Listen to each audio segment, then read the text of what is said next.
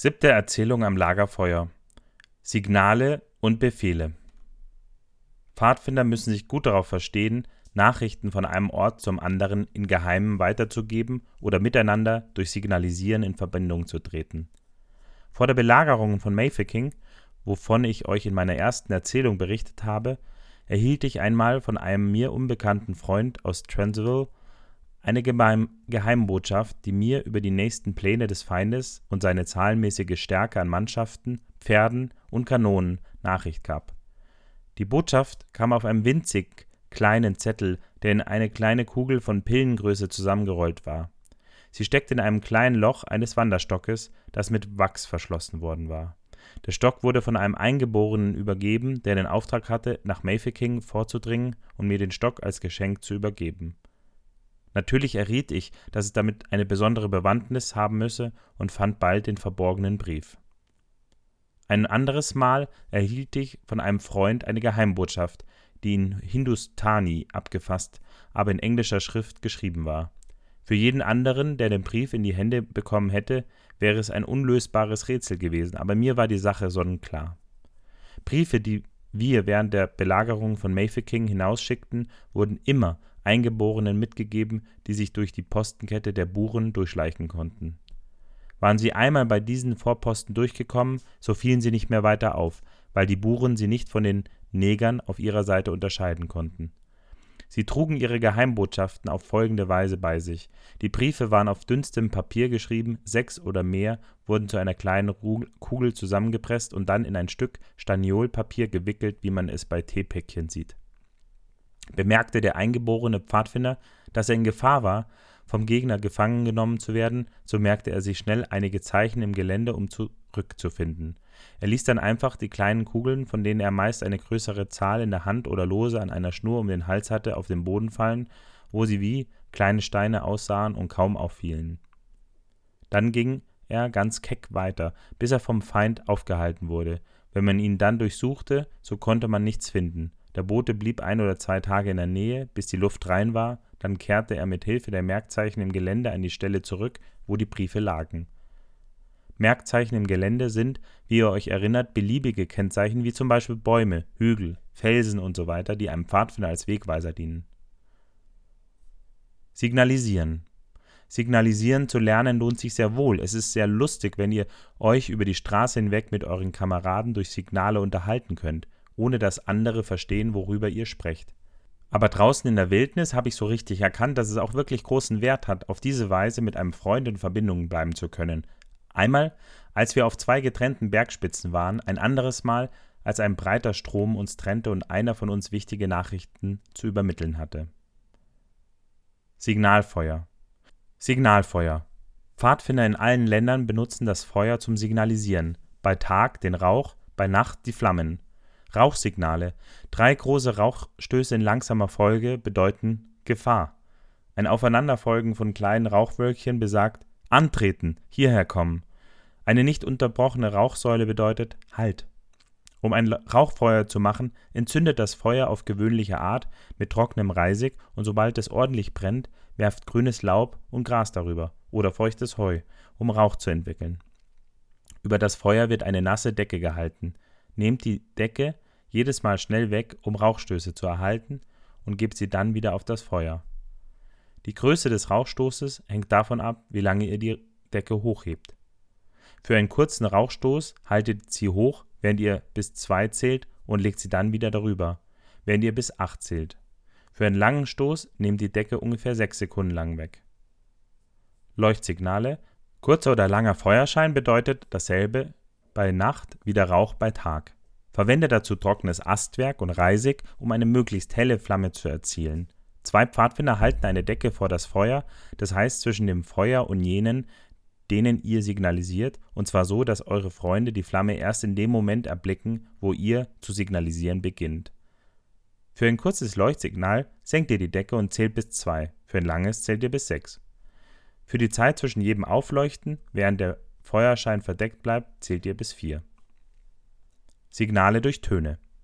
Während des amerikanischen Bürgerkrieges wollte der Spähtrupp-Offizier Hauptmann Clory einer starken Gruppe seiner Armee die Warnung übermitteln, dass der Feind im Begriff sei, sie im Laufe der Nacht unerwartet anzugreifen. Er konnte aber mit ihr nicht in Verbindung kommen, weil ein Fluss, der Hochwasser führte, dazwischen lag und außerdem gerade ein Platzregen niederging. Was hättet ihr an seiner Stelle getan? Es kam ihm eine gute Idee. Er bediente sich einer in der Nähe stehenden alten Lokomotive. Er heizte sie, und als sie genügend Dampf hatte, begann er mit der Dampfpfeife kurze und lange Pfeifsignale nach dem Morsealphabet zu geben. Bald hörten und verstanden ihn seine Freunde und antworteten mit einem Signalhorn. Dann sandte er ihnen die Wohnung, die sie prompt verstanden und nach der sie ihre Vorkehrungen trafen. So wurde ihre Abteilung von ungefähr 20.000 Mann vor einer Überrumpelung bewahrt. Gewisse Eingeborenenstämme in Afrika signalisieren einander Nachrichten durch Trommelschläge, andere benutzen Gongs aus Holz. Signalisieren mit Morsezeichen und Semaphor.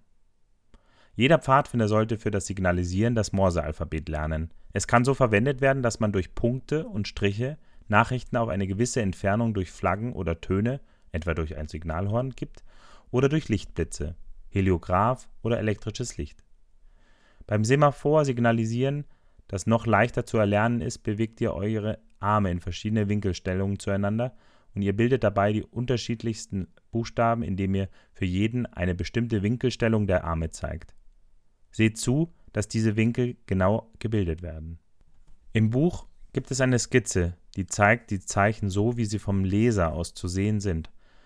Auf einem Bild sieht man, sieht das vielleicht noch recht kompliziert aus. Wenn ihr aber damit zu arbeiten beginnt, werdet ihr merken, dass es ganz leicht ist. Der Geber muss sich immer mit dem Gesicht zur Station stellen, an die er sendet.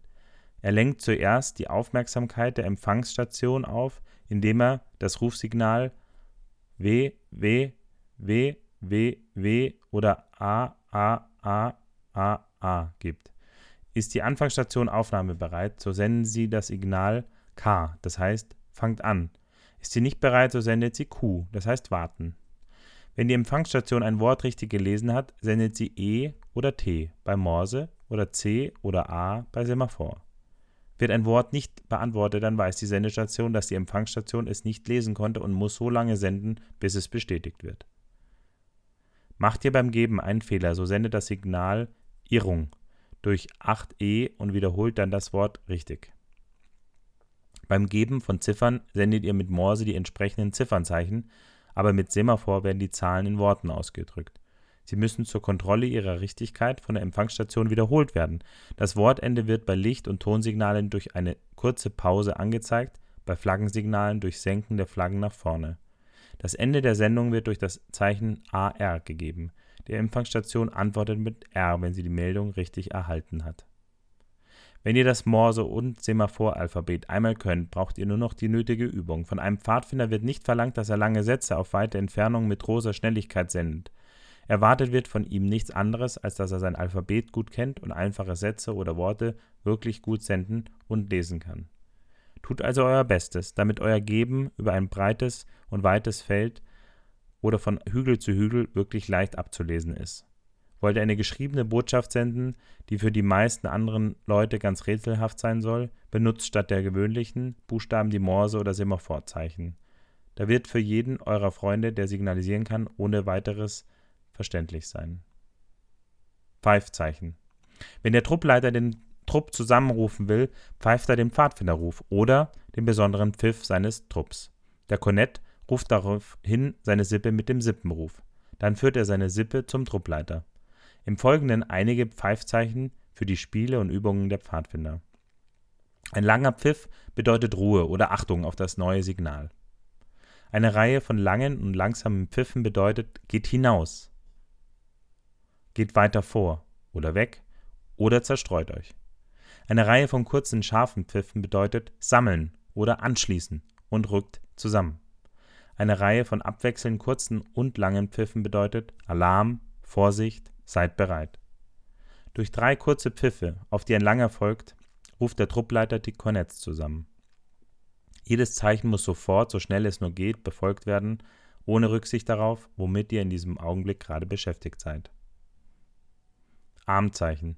Armzeichen können, wenn nötig, auch von den Kornetts mit den Sippenwimpel gegeben werden. Die Hand mehrmals vor dem Gesicht hin und her bewegt oder dieselbe We Bewegung mit dem Wimpel horizontal von Seite zu Seite bedeutet Nein, macht nichts, fortfahren wie zuvor. Hand oder Wimpel hochgehalten und dann auf alle auf die volle Armlänge sehr langsam mehrmals hin und her geschwenkt bedeutet zerstreut euch, weiter hinaus. Dieselbe Bewegung sehr rasch wiederholt heißt sammeln, schließt euch an, kommt hierher. Hand oder Wimpel, die in irgendeine Richtung zeigen, bedeuten geht in diese Richtung. Faust oder Wimpel mehrmals auf und ab bewegt bedeuten Laufschritt. Hand oder Wimpel gerade über den Kopf gehalten bedeutet Halt. Findet in eurer Sippe andere Signale selbst. Wenn ein Leiter einem entfernt stehenden Pfadfinder eine Nachricht zuruft, soll dieser, wenn er versteht, was ihm gesagt wird, die ganze Zeit seine Hände in Kopfhöhe halten. Wenn er nicht versteht, soll er stillstehen oder kein Zeichen geben. Der Leiter wird dann lauter wiederholen oder dem Pfadfinder winken, näher zu kommen. Sippenübungen in Signalisieren. Über das Herrichten und Entzünden eines Signalfeuers und den Gebrauch von Rauch- und Feuersignalen übt die Pfeif- und Armzeichen, veranstaltet in der Sippe Wettbewerbe im Verstecken von Geheimnachrichten in der Kleidung. Jeder Pfadfinder erhält ein Stückchen Papier und versteckt es bei sich. Die Pfadfinder werden dann zu Paaren eingeteilt, wobei jeder den anderen zu durchsuchen hat. Sieger ist der, dessen Papier am längsten nicht gefunden wird. Jede Sippe erfindet ihre eigene Geheimschrift, ein Code, und die anderen Sippen versuchen, sie zu entziffern. Sippenwettbewerb im Erfinden von praktischen Methoden, um Morse-Nachrichten ohne Gebrauch besonderer Signalapparate zu senden. Alle Signalisierungsübungen sollten möglichst wirklichkeitsnah durchgeführt werden. Sendet und lest von Anfang an einzelne Buchstaben auf möglichst große Entfernung, vorzugsweise natürlich im Freien. Nachrichtenspiel Der Depeschenlauf. Einem Pfadfinder wird der Auftrag gegeben, eine Depesche in eine belagerte Stadt zu bringen. Er kann sich dabei wirklich es kann sich dabei wirklich um ein Dorf handeln, ein Haus oder ein Bauernhof oder auch eine Person, die an einer bestimmten Stelle aufgestellt ist. Der Depeschenträger muss einen farbigen, an der Schulter befestigten Stofflappen von mindestens einem halben Meter Länge sichtbar tragen und damit sein Ziel erreichen. Der Gegner, der die Stadt belagert, muss dies verhindern, darf sich aber der Festung höchstens auf 300 Meter nähern. Die genaue Abgrenzung des verbotenen Raumes wird vorher vereinbart. Wer vom Schiedsrichter innerhalb dieser Verbotszone angetroffen wird, gilt als ausgeschieden. Der Depeschenläufer gilt als gefangen, wenn ihm der farbige Lappen von der Schulter weggenommen wird. Die Gegner wissen, dass er zu einer bestimmten Zeit aus einer bestimmten Richtung, ungefähr 1,5 Kilometer vom Ziel entfernt, aufbrechen wird und dürfen alle beliebigen Mittel anwenden, um ihn zu fangen. Sie dürfen doch keinesfalls seinen Aufbruch vom Ausgangspunkt sehen. Das Spiel kann auch in der Stadt gespielt werden, wobei ein Haus als Ausgangspunkt und ein anderes als belagerte Stadt bestimmt wird. Ebenso darf der Depeschenträger alle Listen und Verkleidungen anwenden, ausgenommen die einer Frau, muss aber dabei immer den Lappen an der Schulter tragen